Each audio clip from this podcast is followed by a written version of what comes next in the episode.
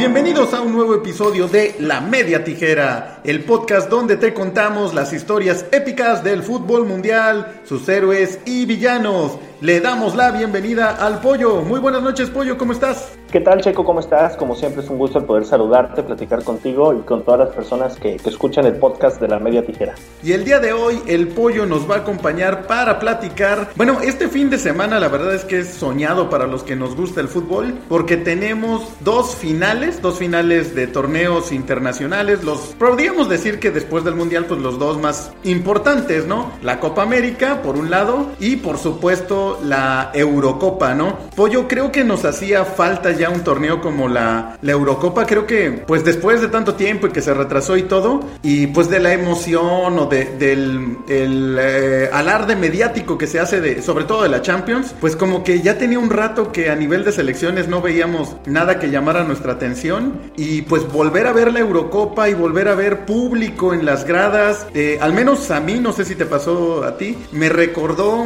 pues que los partidos de selecciones tienen otro, otra magia, ¿no? Tienen otro, otro otro encanto diferente al, de clubs, ¿no? Como que te sale un sentimiento, a pesar de que México no están y, y son países de otro, de otro continente, pero lo ves en las tribunas y se te contagia, eh, es, es diferente, ¿no? Como que hay digamos, favoritos sentimentales o te da gusto que tal o cual país le, le, vaya bien, ¿no?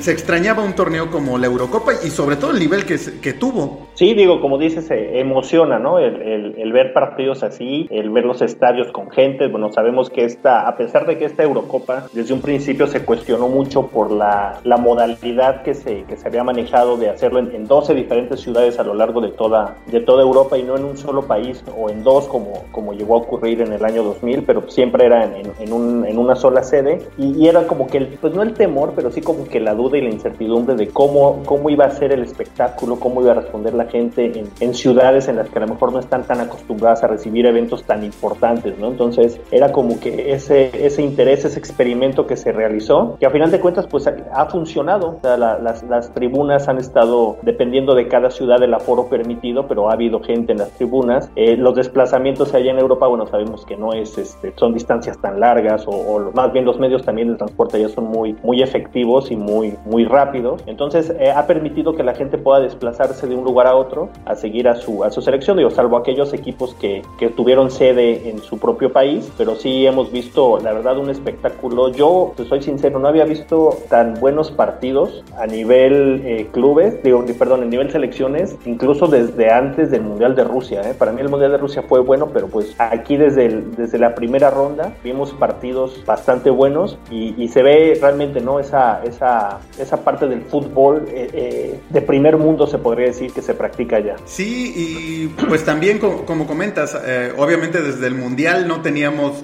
partidos de selecciones en un torneo como tal, porque pues las eliminatorias son otro, son otro boleto, ¿no? Y también el sentimiento es, es diferente. Yo creo que las eliminatorias en general son estresantes. por ejemplo, acá en México o nos estresa que vamos muy bien y que eh, pasamos caminando y como que da flojera o nos estresa que podamos quedar fuera en una zona tan pobre futbolísticamente. Y cuando ves eh, partidos eliminatorios de otros países, pues como que te da igual, ¿no? No es esa magia que tuvo esta Eurocopa. Y por ejemplo, selecciones que yo ya extrañaba ver, eh, como la italiana, yo tenía mucho, la verdad, pues por lo mismo, ¿no? Difícilmente te vas a poner a ver un partido de eliminatoria de Italia contra Eslovenia, por nombrar algo, ¿no? Eliminatorias pues no te llaman tanto la atención y me sorprendió ver el cambio que ha tenido Italia, ¿no? Todos como que, pues siempre hemos tenido la imagen del, del catenacho italiano, equipos que se defienden muy bien, pero que no son tan ofensivos. Y esta Italia, sí, ya otra generación saliendo, tocando el balón desde atrás, eh, muy buen fútbol ofensivo. Y una Italia que me parece eh, trae eso que puede ser la diferencia, que, que generalmente traen los campeones, que en los partidos donde se le puso difícil, donde tuvo retos, lo sacó adelante, ¿no? Eh, ante España, digo, vimos que se fue hasta la ronda de,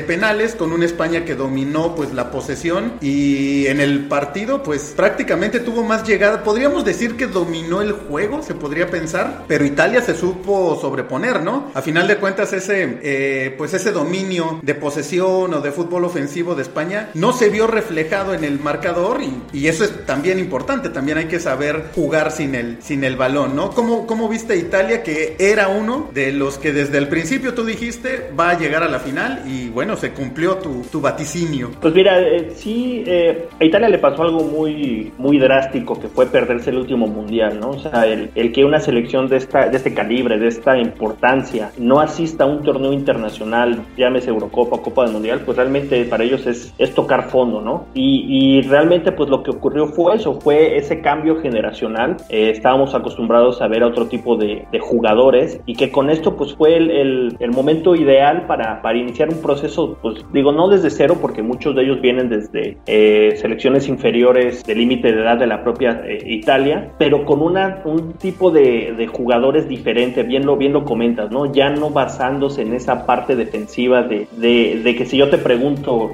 dime cuatro jugadores italianos de los últimos años, pues te vas a decantar por los centrales, por los laterales, por, por Buffon en la portería, ¿no? Y de medio campo hacia adelante, pues no, digo, había mucho talento, pero pues no, te basaban más en su, en su bloque defensivo, ¿no? Entonces, sí. y este, este equipo italiano tiene, tiene otro, pues otro espíritu, se podría decir, eh, Roberto Mancini, que, que, fue un extraordinario jugador de medio campo hacia adelante, pues les ha inyectado esa parte, ¿no? De, de que bien dices, ya, ya no nada más partir los bloques y, y pararse bien y, y, de ahí lo que se desprenda, sino tomar la iniciativa de los partidos, ¿no? Realmente eh, ver un, un, equipo propositivo. Yo lo había visto en, en algunos partidos de, de, eliminatorias o de la, de la Nations League y me llama la atención eh, eso, ¿no? De que los jugadores eran de otra característica, ¿no? Entonces, eh, sí, por ahí, si, si bien la parte delantera todavía es como que lo que más se podría, pues no criticarle, porque bueno, llegar a una final de un torneo así, pero a lo mejor no tener ese, ese delantero matón, ¿no? Como, como uh -huh, lo sí. solían tener antes. Digo, Chiro Inmóvil es muy buen delantero, pero pues es de esos jugadores que, que a lo mejor es de los que te,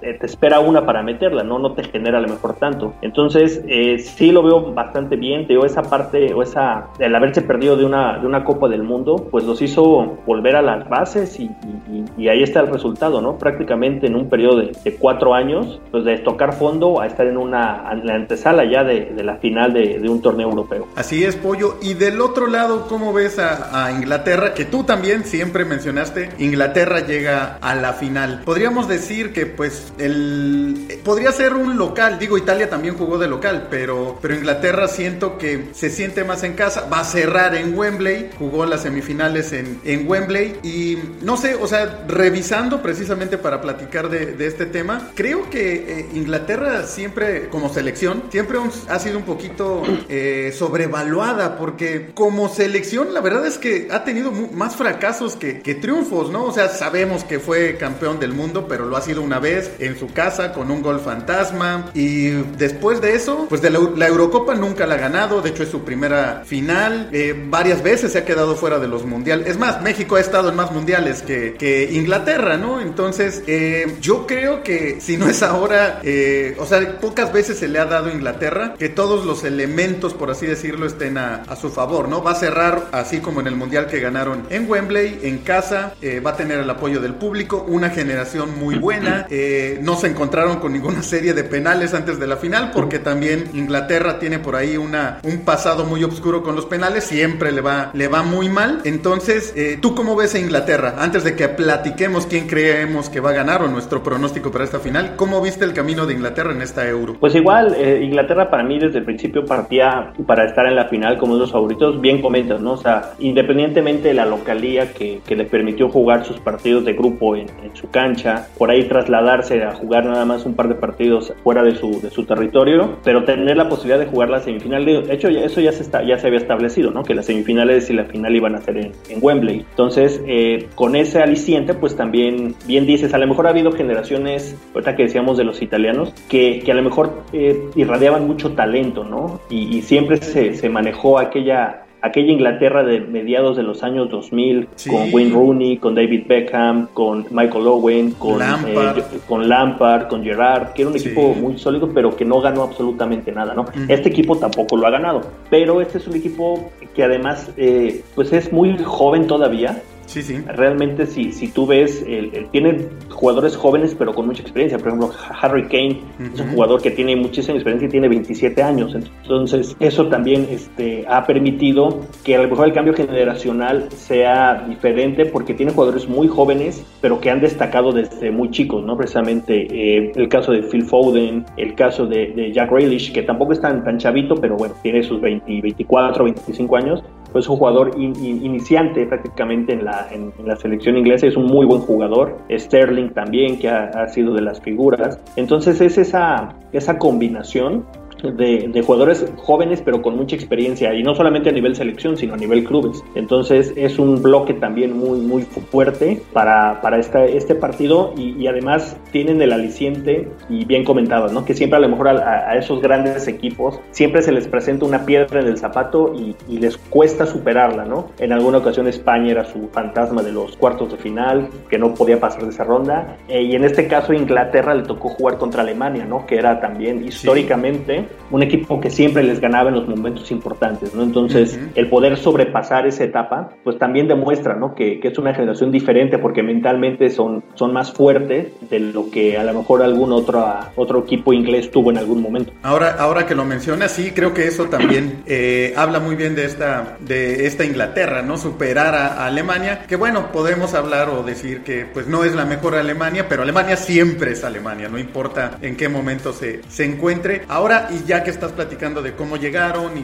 pues de ambas generaciones, eh, ahorita que platicaste de Inglaterra, yo eh, sentí que Inglaterra le sufrió un poquito más, ¿no? En varios partidos que vi, el de Escocia, eh, la semifinal, por supuesto, contra, contra Dinamarca, los vi sufriendo de más, incluso en las tomas de la gente, ¿no? Tú veías al público como de, ay, por favor, que pasemos, ¿no? O sea, no veías como un, un Inglaterra seguro, dominante, a pesar de que a lo mejor en la cancha tuvieran mayor concesión o mayores oportunidades, no se les veía así una, una seguridad que sí noté en Italia. Siento que Italia, incluso lo que platicábamos ahorita, eh, si España podríamos hablar de que los dominó en posesión o los dominó, estuvo más tiempo encima de ellos. Yo veía una Italia tranquila. A mí Italia me, me, me mandaba como señales de no pasa nada, lo tenemos controlado. Pero bueno, esa es mi percepción nada más. ¿Cómo ves a los dos equipos? ¿Quién sientes que llega mejor para este partido? tal vez el, el, el, pues no te temor o el, la frustración que se podría sentir por parte de los ingleses, ahorita que lo comentas en tu partido de semifinales, es que justamente en el Mundial también llegaron a semifinales y perdieron. Entonces, a lo mejor como que era el, híjole, otra vez quedarnos en la misma, en la misma ronda, a lo mejor era, era la tensión que, que se, que se irradiaba por parte de los aficionados, de los jugadores. Pero yo ya pasando esta etapa, eh, yo siento y yo siento que Inglaterra llega más fortalecida a, este, a esta final. Yo las veo para campeones. en un partido pues muy cerrado, podríamos decir, pero sí, sí los veo un poquito arribita del, del, favoritismo sobre Italia, pero por, por mínimo, ¿no? Y siento que, en este caso las individualidades van a ser factor. Realmente, este, lo mejor, eh, si nos vamos línea por línea, bueno, pues Italia a lo mejor en la parte defensiva es, es más sólida que Inglaterra. El portero de Inglaterra, a pesar de que solamente ha recibido un gol, pero pues no le han atacado tanto, ¿no? Entonces, eh, no es como que la, la posición más fuerte que tiene, ¿no? De medio campo, pues podríamos decir que están más o menos parejos, pero sí en la parte de, de adelante yo veo eh, lo que decíamos, ese factor, ¿no? De tener un, un, jugador matón, un delantero efectivo, como es Harry Kane, sobre, sobre Immobile, que, que, ha tenido también sus oportunidades, pero pues de repente por ahí le llega a fallar. Veo un poquito más la balanza hacia, hacia el cuadro inglés y con el factor número uno, ¿no? Que es pues, su casa, su gente, su estadio que conocen. Entonces, eh, creo que ahora sí se, va a ser el momento de que, de que Inglaterra pueda lograr ese título que tanto se le ha negado e Italia fortalecerse más de lo que ya ha sido fortalecida en los últimos años, ¿no? Fíjate, Pollo, ahorita que lo, que lo mencionas a los, a los jugadores y a las líneas, creo que otra ventaja que tiene Inglaterra es también tiene mejor banca. O sea, por ejemplo, hemos visto a Kane adelante, hemos visto a Sterling, pero está Rashford tampoco, que prácticamente no ha jugado porque ni siquiera ha sido necesario, ¿no? Eh, Sancho, no sé, en general sí veo a, un, a una Inglaterra más fuerte y que esas variantes también, sobre todo en estos partidos, que los pequeños factores, los pequeños eh, momentos o los pequeños detalles como esos son los que te pueden hacer la diferencia. Un cambio en la banca, eh, o sea, si se te lesiona Kane, yo creo que Inglaterra no se le viene el, mundo abajo porque tiene muy buena delantera, pero sí, Kane por supuesto ha sido fundamental y, creo que llega probablemente en el mejor momento de su carrera. A mí me ha sorprendido mucho cómo está jugando Harry Kane, que físicamente pareciera ser el típico delantero inglés como troncón, que lo subes arriba, que te remate y no, para nada, es un, es un tipo con muy buena técnica, con muy buen manejo de, de balón. Oye, Pollo, hace ahorita que, bueno, mencionabas que sientes que sí hay una ventaja de Inglaterra, leyendo información sobre, pues para este partido, para la gran final, por ahí en Italia la prensa ya empieza a meter, pues un poco, yo creo que es presión también, pues comentarios o teorías de conspiración, si la UEFA no le ayudaría a, Inglaterra, porque el presidente, bueno, el primer ministro, perdón, de, de Inglaterra, fue uno de los primeros que se opuso a la famosa Superliga y fue eh, pues gracias a la presión política y la presión de la misma Federación Inglesa que pues echaron atrás la famosa Superliga, que la base eran equipos ingleses, era del el país donde más equipos había y muchos dicen, bueno, o, en Italia se está diciendo en la prensa, se está manejando esta teoría y a lo mejor le echan la manita, sobre todo teniendo en cuenta este eh, polémico penal que hubo en la, en la semifinal. ¿Cómo viste este penal? ¿Hubo revisión del VAR? En las repeticiones que nos mostraron en la tele, sí hay un contacto, o sea, sí hay un contacto, pero es un contacto, yo lo sentí, natural, ¿no? El defensa pues va, va también persiguiendo el balón, metiendo el cuerpo y yo no veo que haya una falta, o sea, no veo que el pie del, defensa haya sido para trompicar, pues va en la carrera y sí trompica a, Sterling, me parece que era el jugador inglés que iba con, con el balón, pero sí me parece que, que, pues, o sea, no todos los contactos son faltas dentro del área, ¿no? Y si tienes el bar y con todo y el bar, es más, el árbitro no se fue a revisar la jugada. Sí hubo revisión del bar, pero él no se fue a ver la jugada, ¿no? Entonces, pues quieras o no, sí, siempre hay sus teorías de conspiración. ¿Tú cómo lo ves? Mira, eh, ahorita que comentas eso, ¿no? Eh, hemos, estamos acostumbrados aquí en el fútbol mexicano a, a las revisiones del bar que son el procedimiento pues es, es lentísimo. Eh, el árbitro por lo general va a, consultar. Y si te das cuenta en los partidos de la Eurocopa rara vez digo el VAR ha, entrado varias ocasiones pero rara vez el árbitro va a revisar. Él confía en lo que le dicen. Entonces eh, es muy muy complicado que el árbitro tome la, decisión de ir al monitor no entonces en este caso bueno él, él de estaba de frente a la jugada prácticamente la marca de inmediato y él se queda con eso, acepta la revisión del bar que le digan y pues el bar, a lo mejor el bar le dijo, pues vela a revisar, si no está seguro, porque sabemos ¿no? que la, última decisión es del árbitro, pero el árbitro se pudo haber quedado con su tranquilidad y decir, no, yo la vi bien y, fue penal, ¿no? Para mí sí, como dices, no todos los contactos son falta, este sí Sterling desde que va entrando ya como que va aflojando un poquito el, cuerpo, ¿no? Pero existe el contacto que a lo mejor le, le, le impide el seguir avanzando, ¿no? Digo, si, si nos vamos a la cuestión reglamentaria, pues sí, er, era penal, ¿no? Entonces, pero, y, ahorita que dices eso, ¿no? De las teorías conspiratorias, pues nunca falta, ¿no? Siempre como para curarse de salud, eh, advertir, ¿no? De que, bueno, pues ya, este, pues es que puede ser la posibilidad, ¿no? Como, digo, como argumentando cosas que todavía no, no son, ¿no? Realmente eh, Italia tiene con qué ganar, la verdad, o sea, no es que, salga como super favorito Inglaterra. Eh, yo confío en que va a ser un, juego limpio en el sentido de que no va a haber decisiones polémicas que, que favorezcan a uno o a otro. Y, repito, no me, me quedo con esa con esa, ese plus que tiene el, cuadro inglés de jugar en, su cancha, ¿no? Y, volviendo un poquito también a, los jugadores, no sé si, si has visto a este a Calvin Phillips, el jugador del Leeds United, este, y junto con Mason Mount, que es del Chelsea, que también es de los jovencitos que, que, apareció en los últimos años, eh, pues ahí le dan una sólida al, al, al medio campo este, inglés que también va a ser difícil para los italianos, ¿no? Entonces va a ser un, buen partido. Ahora, estamos también con las especulaciones, ¿no? Que se dice que este año es el año de los azules. Ya ganó el Chelsea, ya ganaron los Dodgers el año pasado, después de muchísimos años, el Cruz Azul. Entonces, pues por ahí Italia, pues que no se les ocurra salir de blanco, este, por ahí también está esa, esa, esa parte, ¿no? De, de, las coincidencias que se han dado en los últimos tiempos. Sí, sí, sí, a ver, a ver qué, qué pasa. Yo, yo igual siento que va a ser una final muy pareja. Yo creo que mi, mi pronóstico del que va a ganar, eh, yo creo que Inglaterra, a mí me ha gustado más cómo juega Italia, o sea, por, por digamos, por nivel futbolístico. Anímate, anímate, di, ¿quién, quién? No, no, no, yo, yo creo que Inglaterra, o sea, ahí te, ahí te va, de repente esto es medio raro, ¿no? Pero me gusta más cómo juega Italia, yo creo que está en mejor momento futbolístico, pero creo que va a ganar Inglaterra. Muérete con la tuya, Camacho. No, no, pero es que es, es, es como este rollo, este, primera, siento que ya se lo merece, o sea, ya, ya Inglaterra, ya también lo que hemos platicado, ¿no? Sobre todo a nivel de selecciones, le ha sufrido mucho, la afición inglesa le ha sufrido mucho, ¿no? La verdad es que eh, acá siempre los vemos como uno de los grandes, de, los, de las potencias del, del fútbol, pero creo que es más nombre, o sea, Inglaterra le ha ido muy mal a nivel de selecciones y en torneos internacionales, ¿no? Tienen la mejor liga del mundo por mucho, pero en gran parte es porque, pues, son muchos, los mejores jugadores de otros países se van a la, a la Premier, ¿no? Entonces eso como que siempre se ve reflejado a nivel de selección, a pesar de que han tenido generaciones como la que mencionaste, que era impresionante, ¿no?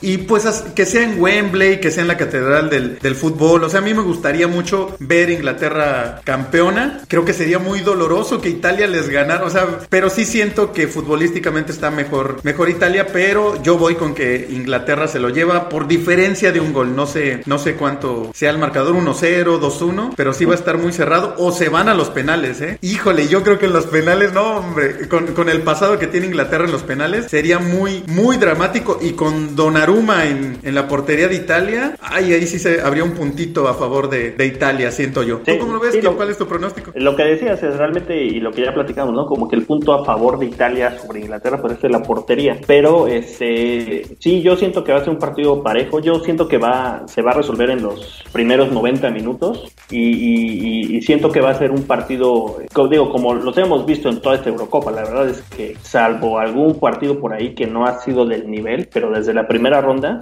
hemos visto partidos bastante buenos, ¿no? Incluso con selecciones que no son tan potentes o con, tanto renombre o que no las conocemos, pero que, que, han demostrado como que juegan bastante bien, ¿no? A mí me gustó mucho en esta Eurocopa cómo jugaron la, la República Checa, que me hizo un equipo este, totalmente desconocido eh, y que, que, que, no tiene jugadores en los principales equipos del mundo, ¿no? Como en algún momento llegó a pasar, pero pues la verdad jugaron bastante bien Austria también, de esos equipos que, que, de repente aparecen en este tipo de torneos eh, y le complicó muchísimo a, Italia, ¿no? La misma Suiza, llevando a, hasta las últimas instancias a, a, a Francia y ganándole. Entonces, este, a España igual le llevó, o sea, le, jugó bastante bien. Entonces, ha sido un torneo bastante, bastante bueno. Y como dices, a lo mejor estábamos, no estábamos acostumbrados o estábamos ya tan deseosos de ver, después del año de pandemia, ver un torneo así, pues que nos ha parecido fabuloso, ¿no? Y, la verdad es que sí ha sido bastante bueno, ¿no? Entonces, pues ahí son factores que se han juntado para, para esta gran, gran Eurocopa.